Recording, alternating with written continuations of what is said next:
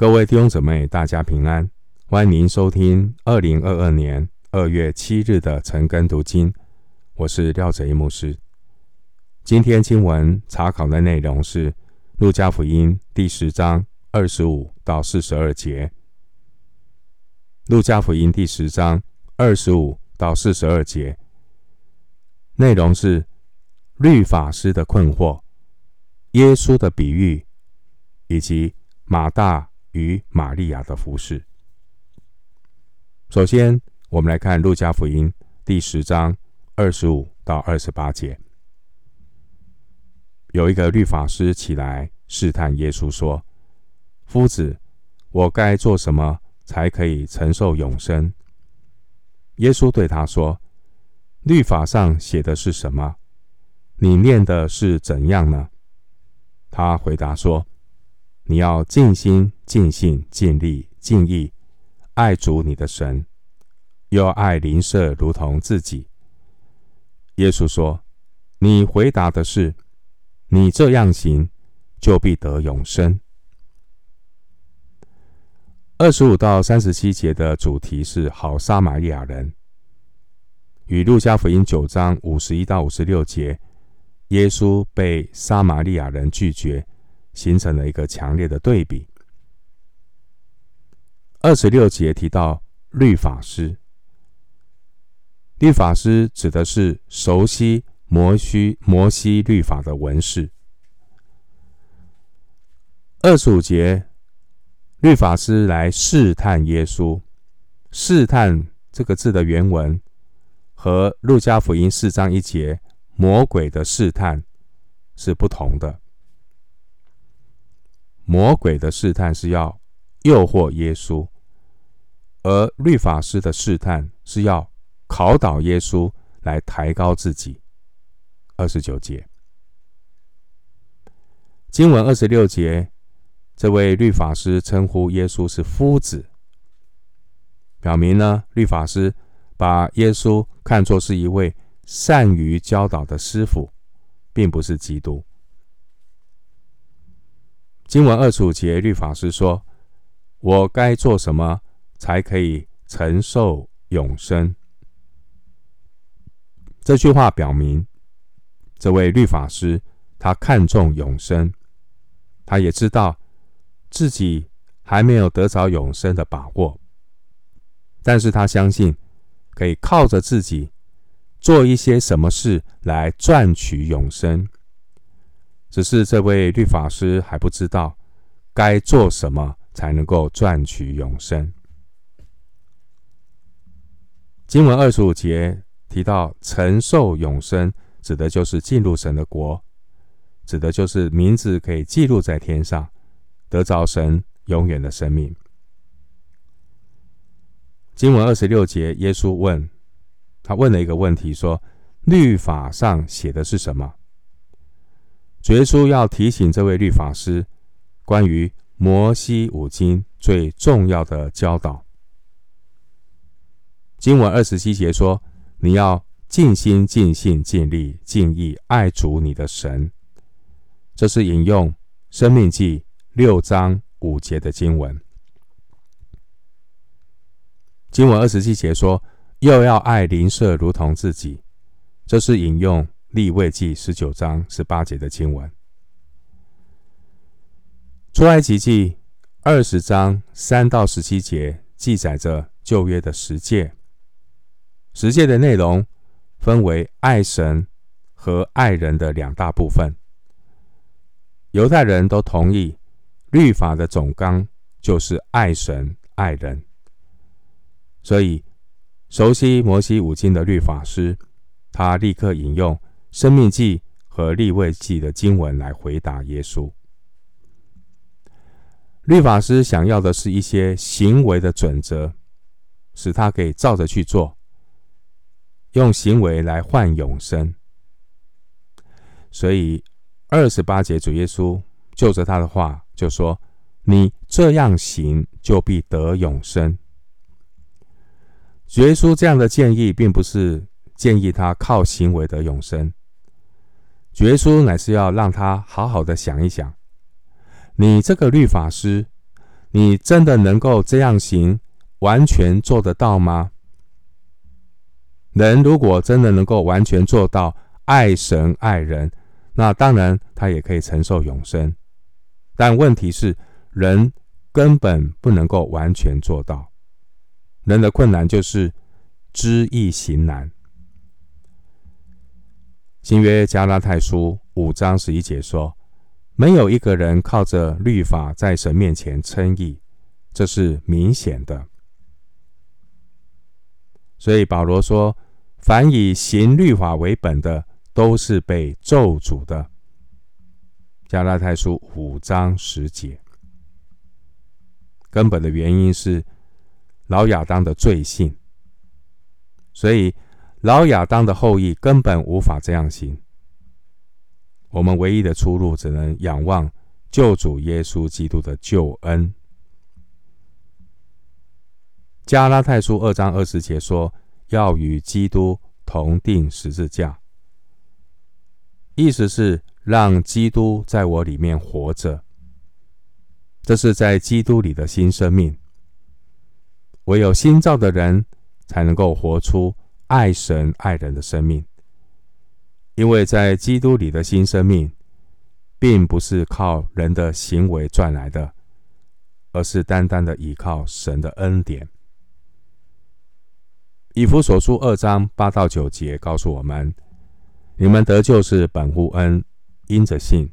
这并不是出于自己，乃是神所赐的；也不是出于行为，免得有人自夸。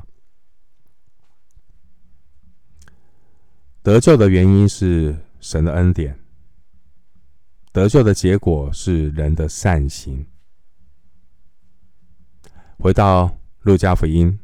十章二十九节，那人要显明自己有理，就对耶稣说：“谁是我的邻舍呢？”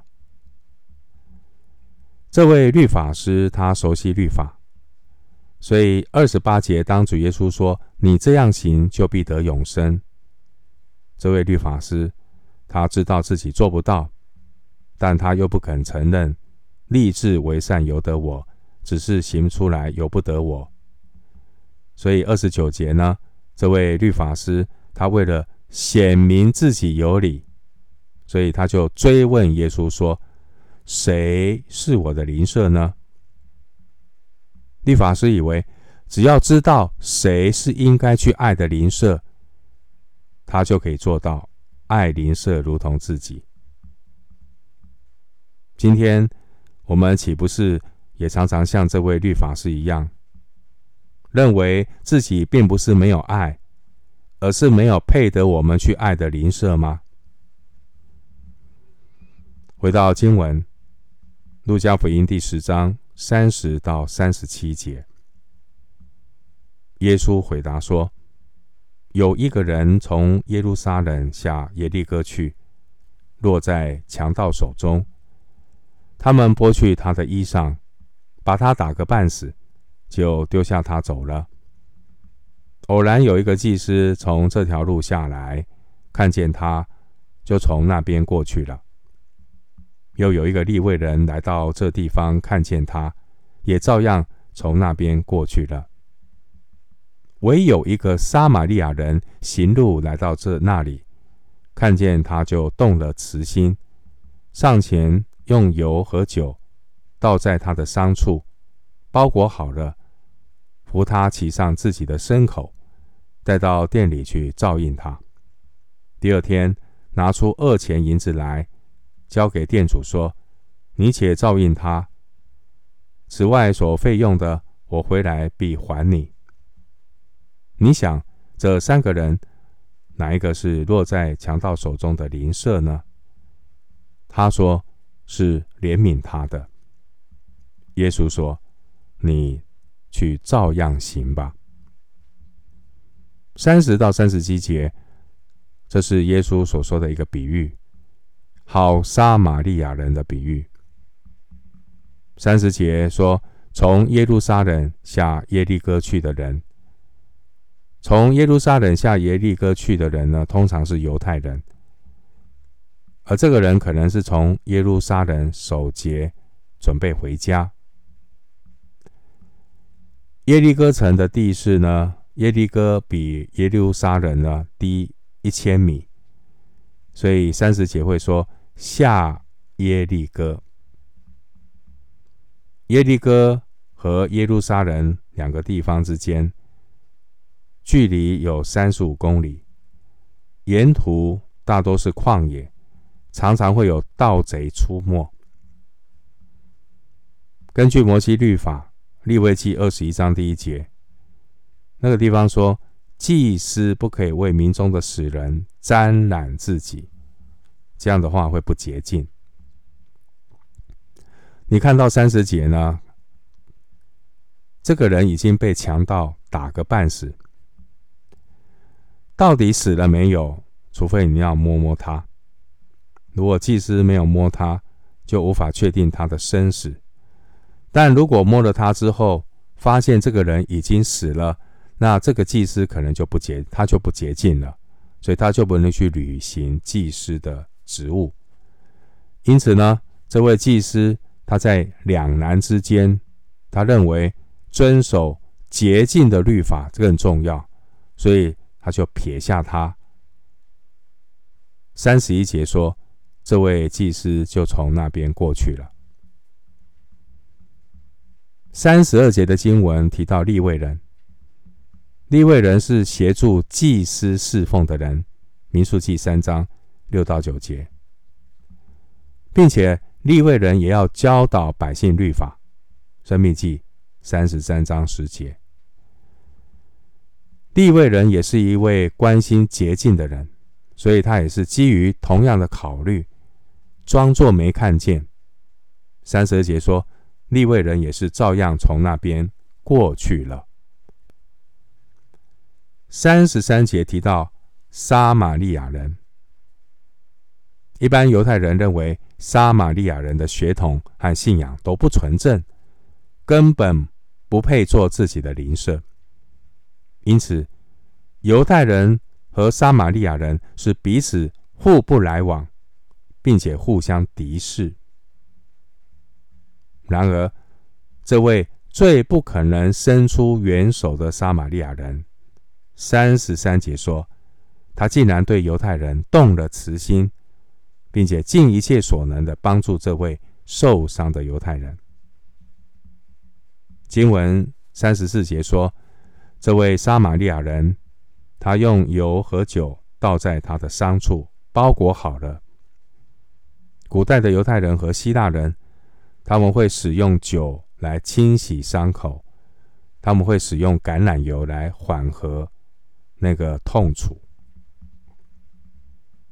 经文三十四节，我们看到这位撒玛利亚人，他扶着受伤的犹太人，骑上自己的牲口。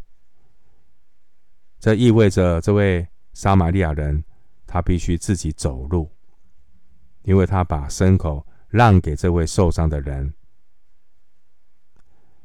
三十四节到三十五节，我们看到这位撒玛利亚人，他带着这位受伤的人到店里去照应他，并且垫付了店钱，而且承诺会支付额外的费用。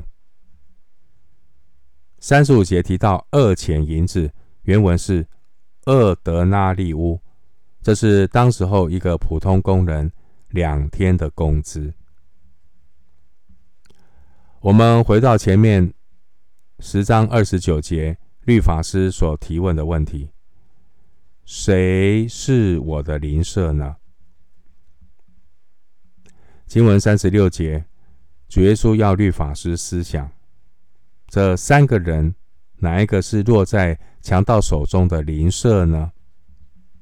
换句话说，主耶稣要挑战这位律法师，也是挑战我们。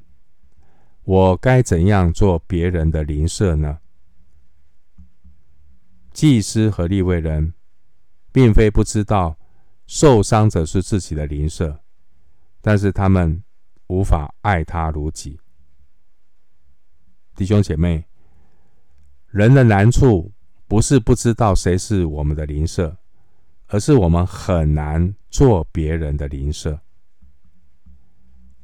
律法师他知道，神要求百姓要好怜悯，弥迦书六章八节，甚至要怜悯对待那些寄居的外邦人和仇敌。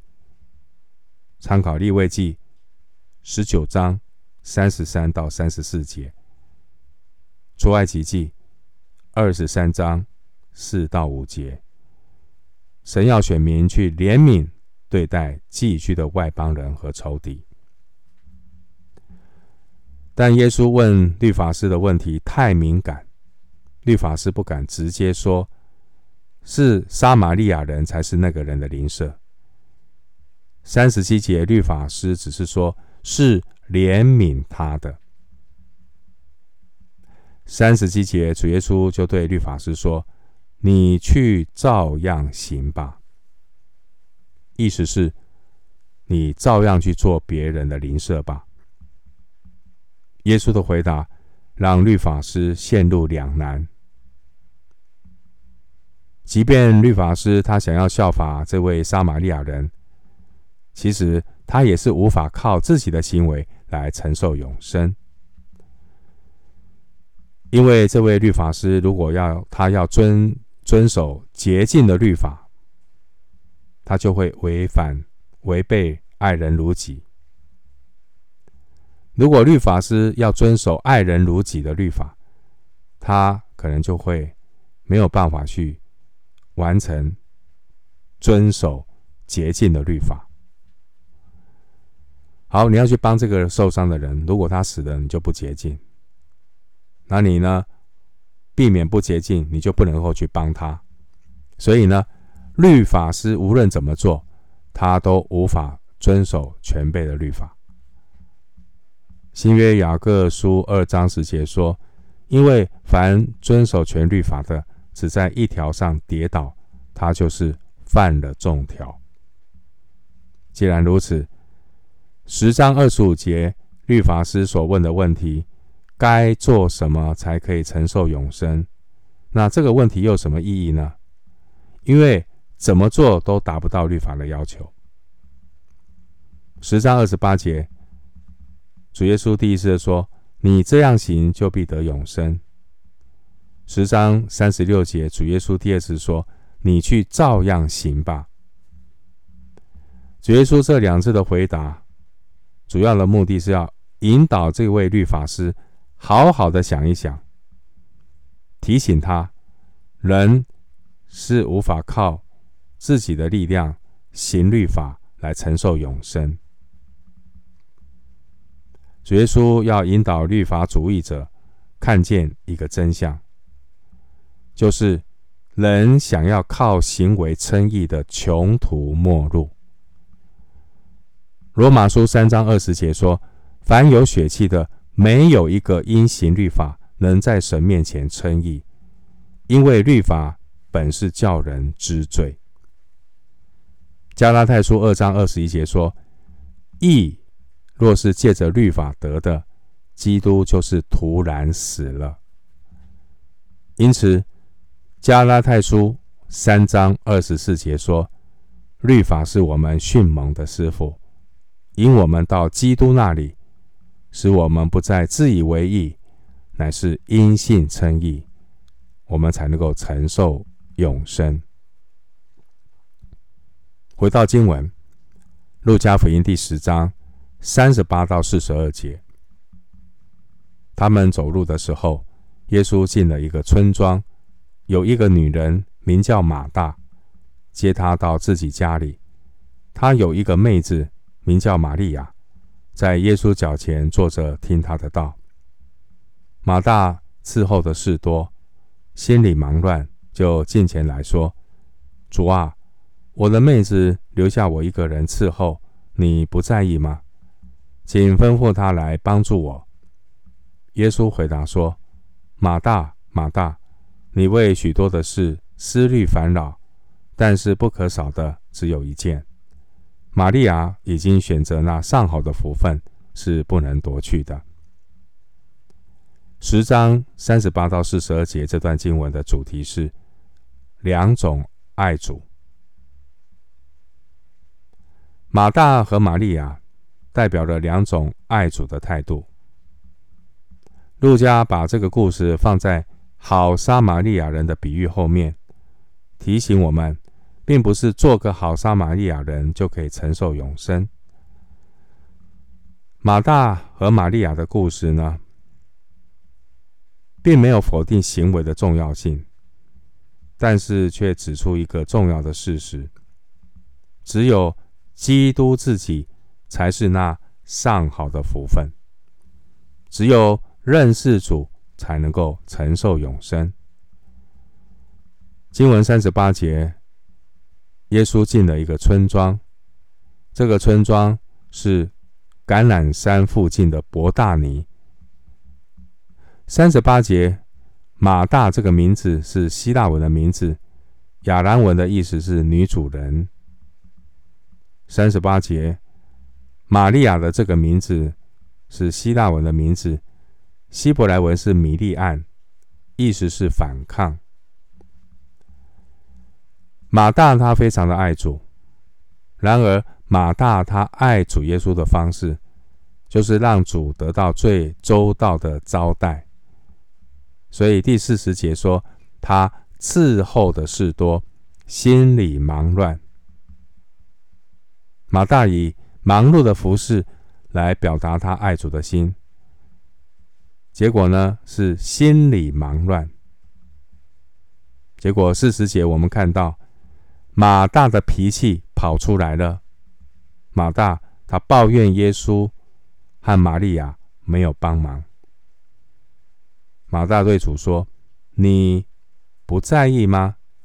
请吩咐他来帮助我。”这表示马大已经忙到心烦意乱，以至于呢忍耐不住，他就抱怨主耶稣：“为什么妹妹都不体谅他？”经文四十一节，耶稣说：“马大。”马大，这是主耶稣刻意重复呼唤马大的名字，表达主对马大的关切。